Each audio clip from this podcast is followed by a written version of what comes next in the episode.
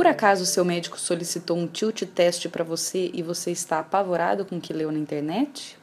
Essa é uma situação muito comum. Muitas informações erradas circulam na internet e fazem com que os pacientes não realizem o exame por medo. Apesar de ouvirmos relatos amedrontadores, o tilt teste é um exame muito simples e que não tem riscos ou desconfortos maiores. O tilt teste ou teste de inclinação é um exame utilizado na investigação de tonturas, desmaios, palpitação e, em especial, na suspeita da síndrome vasovagal.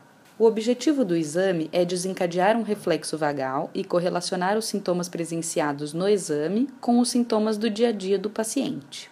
Além dos relatos na internet, outro fator que leva os pacientes a terem medo do exame é o seu nome.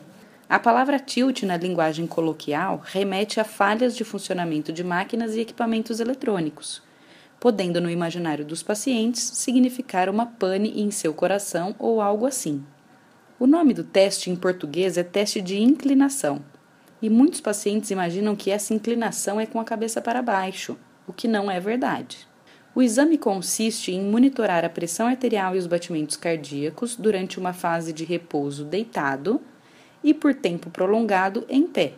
A inclinação, então, é da posição deitada para a posição em pé. O tempo em pé varia entre 30 e 40 minutos para adultos e até 20 minutos para crianças pequenas. Em alguns pacientes, o médico pode optar por utilizar medicações ou manobras para facilitar a ocorrência do reflexo vagal.